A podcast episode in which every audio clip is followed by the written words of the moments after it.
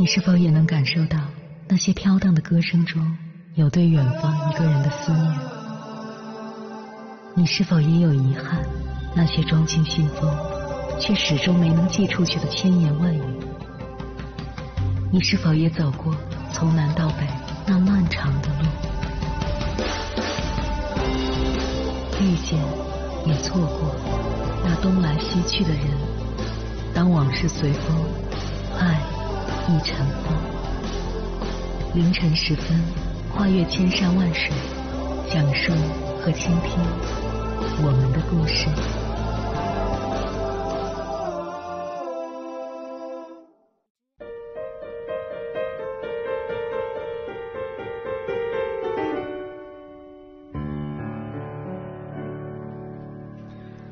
欢迎回来，各位夜行者，这里是正在直播的中国交通广播心灵夜话栏目《千山万水只为你》，深夜不孤单，我是迎波，我要以黑夜为翅膀，带你在电波中自在飞翔。《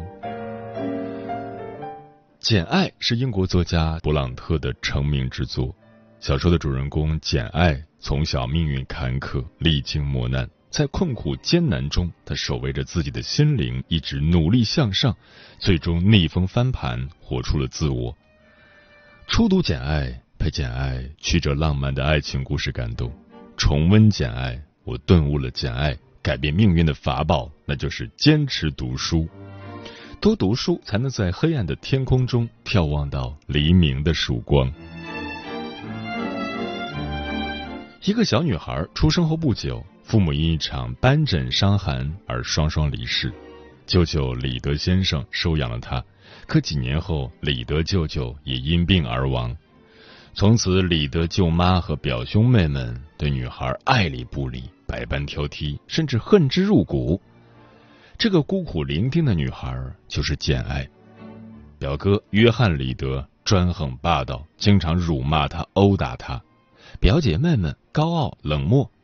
李德舅妈总是摆出一副对他厌恶至极的面孔，有时甚至会扇他耳光。仆人们也不大喜欢他，总觉得他长得不漂亮，说话也不讨喜。简爱已经默默习惯了身边人对他的冷漠态度，他从来不愿去理睬，总喜欢一个人扎进书本里。然而这也是不被允许的，所以简爱只能偷偷的看书。一次，简爱躲在书房的窗台上看书。被表哥发现后，他开始对简爱谩骂并殴打，说他没有资格去动他们的书，还说简爱靠别人养活，应该去讨饭，不该与他们同吃同住。表哥将书狠狠的往简爱头上掷过去，简爱的额头瞬间鲜血直冒。此刻的简爱突然一改往常逆来顺受的态度，与表哥扭打起来。专横惯了的表哥第一次看到简爱反抗。他很是惊讶，于是将简爱往死里打。所有人见状都在数落简爱，他仿佛成了人人喊打的耗子。李德舅妈不仅不说句公道话，反而吩咐仆人将简爱带到红房子里关起来。由于过度恐惧，简爱在红房子里晕倒了，生了一场大病。苏醒后的他，对仆人贝西端上来的平时难得一见的小烘饼丝毫不感兴趣，他只想看书。他津津有味的看着，忘记了痛苦，忘记了饥饿。原来战胜生活中一切苦难的秘密武器就是书籍，阅读成了简爱随身携带的避难所。他常常沉浸在书中，与书中的人物交流对话。有书看的日子，他就不孤单，生活中的所有烦恼也随之飘散。在不被关注、不被认可的环境里，简爱是靠阅读熬过来的。就像卖家所说：“读书不是向外的利器，而是回家的路。”一个人对文字有了亲近感，心灵就踏上了返乡之途。阅读。让人哪怕身陷泥潭，也依然可以有诗和远方；哪怕身处尘埃，也依然可以心向星辰。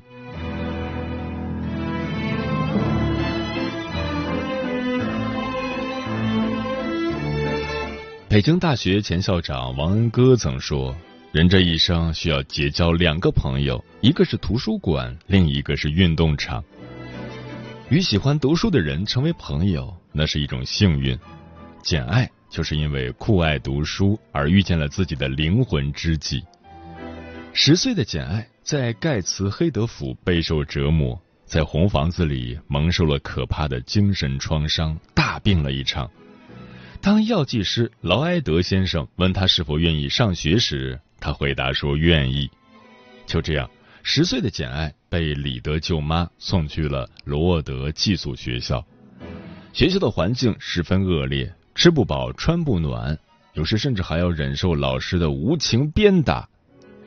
一天，简爱看到一位姑娘坐在石凳上，正聚精会神的细读着一本书，书名是《拉塞拉斯》。陌生的书名深深的吸引了他，于是他走过去。跟那位姑娘聊起了这本书。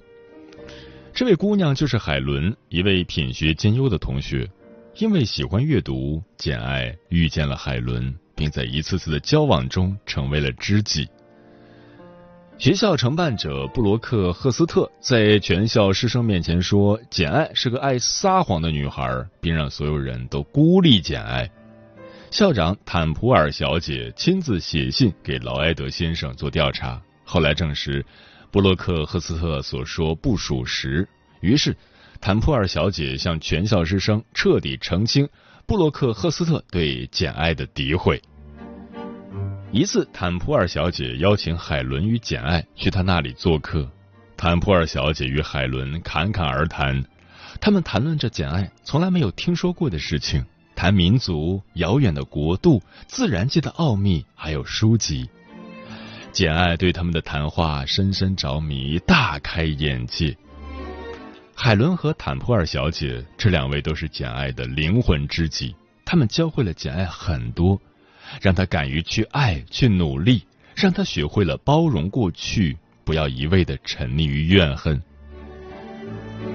遇见灵魂知己的方式有很多，但是最佳途径莫过于读书。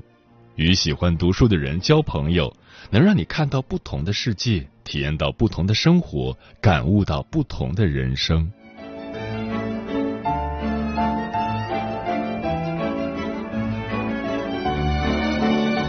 林语堂曾说：“读书开茅塞，除鄙见，得新知，增学问，广见识，养性灵。”深以为然。尽管简爱长得矮小，也不漂亮，但她却非常有个性和灵气，这与她酷爱读书是分不开的。简爱刻苦读书，她学会了法语、绘画、钢琴、缝纫等多项技能。经过六年的努力，他以优异的成绩留校任教。两年后，成功应聘为桑菲尔德的家庭教师，毅然离开了生活了八年的罗沃德学校，开启了新的生活。简爱的命运孤苦，但她一直在努力，最终通过读书改变了自己的命运。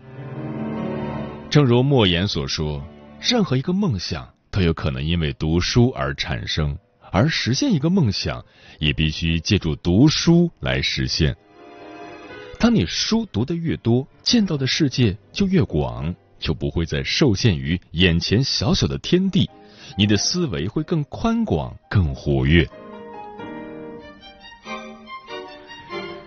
接下来，千山万水只为你，跟朋友们分享的文章选自东方出版社，名字叫《当我们读书，凡目光所及之处，皆为征途》，作者乔伊。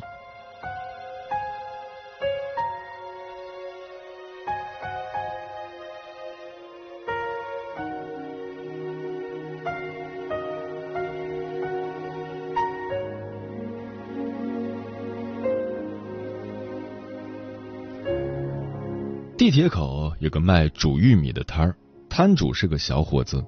昨天经过，偶然发现他在看书，黄色封面有些眼熟，毛姆的《刀锋》，抽蓄良一本。我颇受感动，把这件事告诉了朋友，一位坐标 CBD、出行商务舱的金融界精英。他说：“我不知道毛姆，也很少看所谓的名著。”可是这并不妨碍我升职加薪、实现人生规划啊！所以读这些书有什么用？读书有什么用？这也是当今时代越来越多年轻人的困惑。我想借用杨绛先生的一句话来回答这个问题：读书的意义，大概就是用生活所感去读书，用读书所得去生活吧。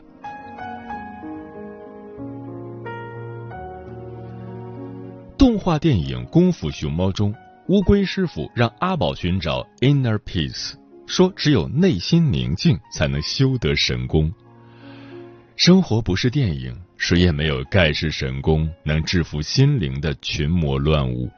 生活可能是电钻，把心钻成了蜂窝煤，每个缺口都呼呼的往里灌风。你知道那里有个洞，却不知怎么去修补。然后某个时刻。你读到一段文字，那个洞就被填上了，这就是情感的共鸣。我们从一行行文字中，总能或多或少的找到自己的影子，它就像是一面关照内心的镜子。每个人的印象都不同，就像人间失格中所写的：“我的不幸，乃是一种缺乏拒绝能力的人的不幸。”我时常陷入一种恐惧之中，以为如果别人劝我干什么，而自己加以拒绝的话，就会在对方的心灵和自己的心灵中剜开一刀永远无法修复的裂痕。你是讨好型人格，你是大庭叶藏，就像《瓦尔登湖》中所写的：“如果我真的对云说话，你千万不要见怪。”城市是一个几百万人一起孤独生活的地方。你是喧闹中的独行者，你是梭罗。就像《简爱》中所写的：“你以为我贫穷、低微、不美、渺小，我就没有灵魂、没有心吗？你想错了，我和你有一样多的灵魂，一样充实的心。你有一颗自尊自爱的心。”你是简爱，不管是仰韶文化中拿着石棒捣蜂巢的聚落住民，还是二零一八年贩卖情怀的商界大佬，人性的本质向来不会有太大差异。人性如此幽深复杂，作者们以笔作刀，把所有隐秘角落解构的一清二楚，暴露于纸张之上。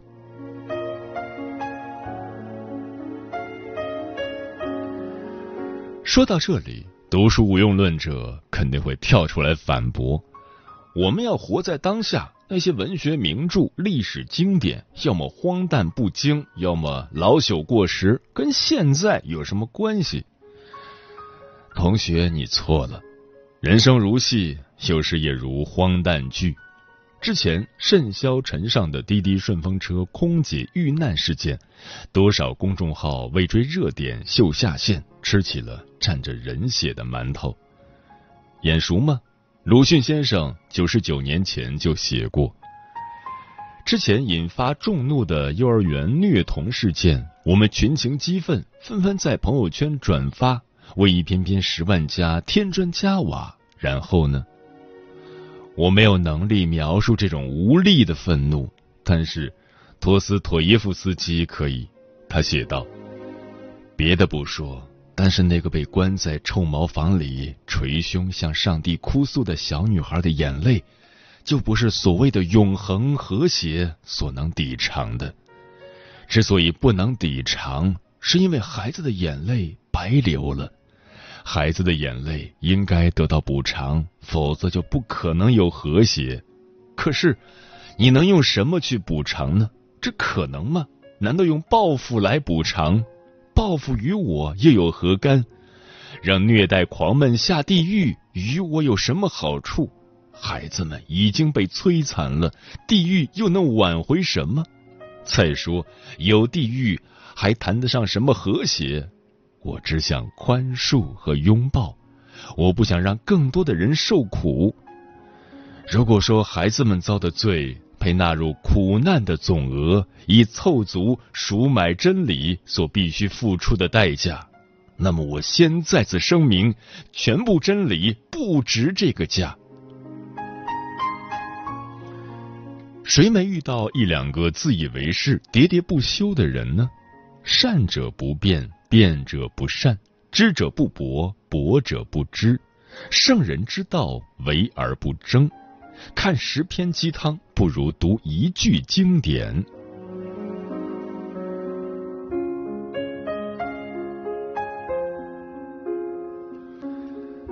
当阿拉斯加的鳕鱼跃出金色的海面，你还在为 PPT 拼死挣扎。于是你幻想一场说走就走的旅行，但你不能。如鲁迅先生的演讲：“娜拉走后怎样？生活不会在娜拉关门走后戛然而止。说走就走后的人生还要继续。但阅读可以带给你自由。”在书的浩瀚宇宙中，你可以体验无数场奇幻旅程。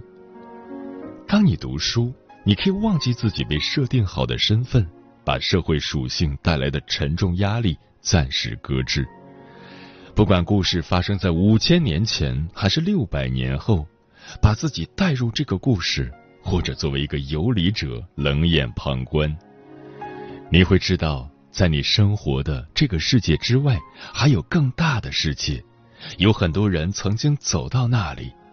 你会知道，你现在所有的情绪，好的、坏的、愤怒的、忧伤的、迷茫的，都有人经历过。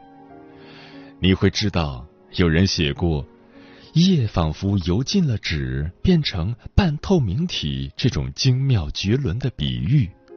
你会知道。有凌晨四点看见海棠花未眠，这种细腻到极致的情感。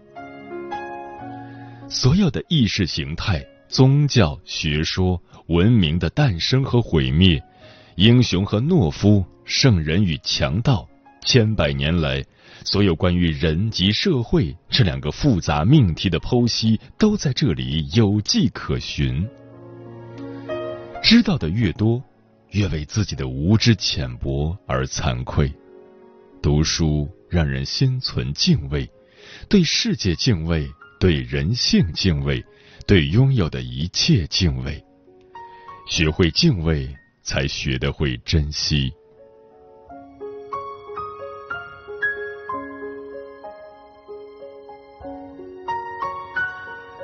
马德说过：“为什么我们总是不快乐？”因为我们总是期待一个结果，看一本书，期待它让我变深刻；吃饭、游泳，期待它让我一斤斤瘦下来；发一条短信，期待他被回复；对人好，期待他也回应好；写一个故事，说一个心情，期待他被关注、被安慰；参加一个活动，期待换来充实丰富的经历。这些预设的期待，如果实现了，长舒一口气；如果没实现呢，自怨自艾。可是小时候也是同一个我，用一个下午的时间看蚂蚁搬家，等石头开花。小时候不期待结果，小时候哭笑都不打折。读书有用，并不是在宣扬读书万能论。不是说多读几本书就能出任 CEO、迎娶白富美、走上人生巅峰。读本书就开挂，那是武侠小说。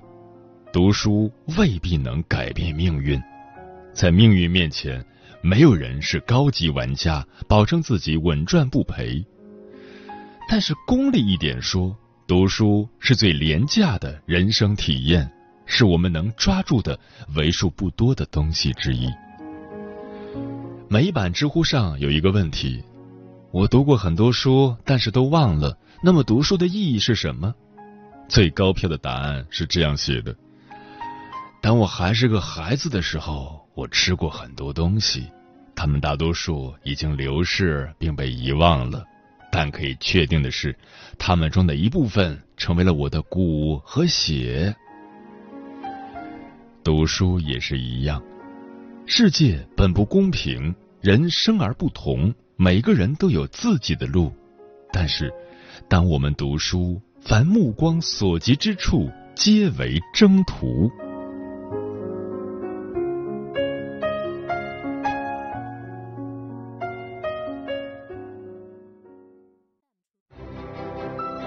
一个深夜都有浓浓思念，每一段青春都有万水千山，千山万水只为你，千山万水，正在路上。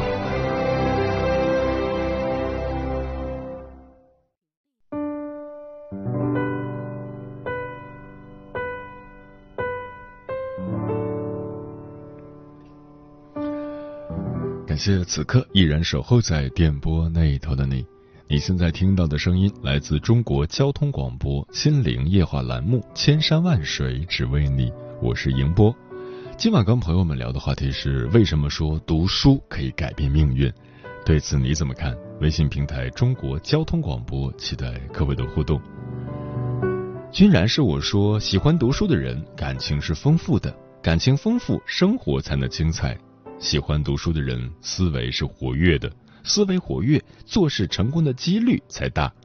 喜欢读书的人，谈吐是睿智的，谈吐睿智的人，大家都愿意跟他交往。山水湖北说，不读书就是人家怎么欺负你，你怎么欺负回去。但如果你书读多了，你会选择不再跟这些人有关系。布荷兰洛洛说。因为出身寒门，所以说读书可能是改变命运的唯一途径。反之，不过是锦上添花。微微一笑，很倾城说：“读书破万卷，下笔如有神。只有努力读书，才会有好的收获。”猫头鹰便是说：“读书会改变命运，要从他人总结的经验里迅速的获取经验，丰富自己的盲区。”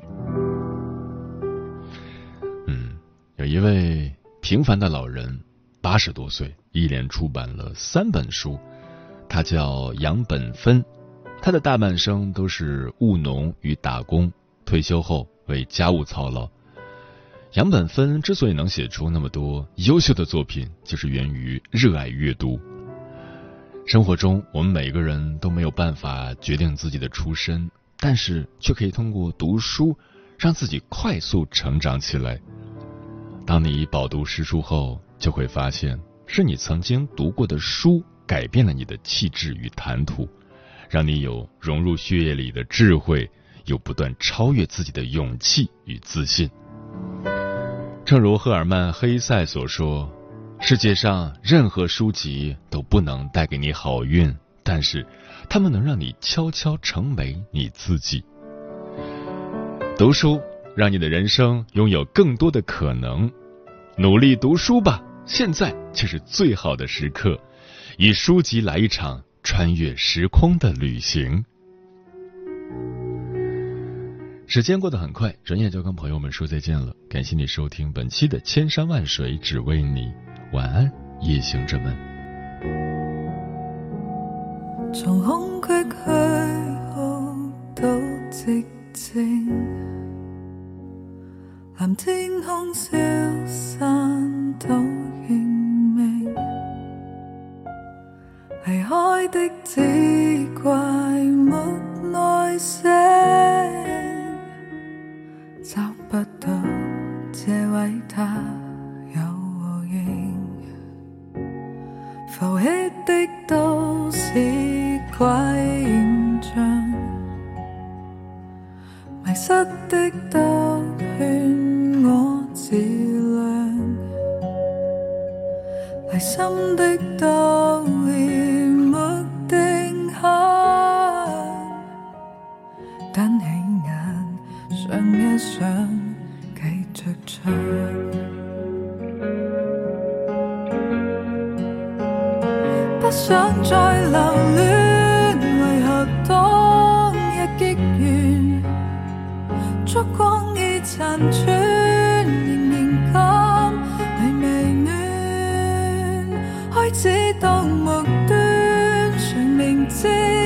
谁都劝，不必证明，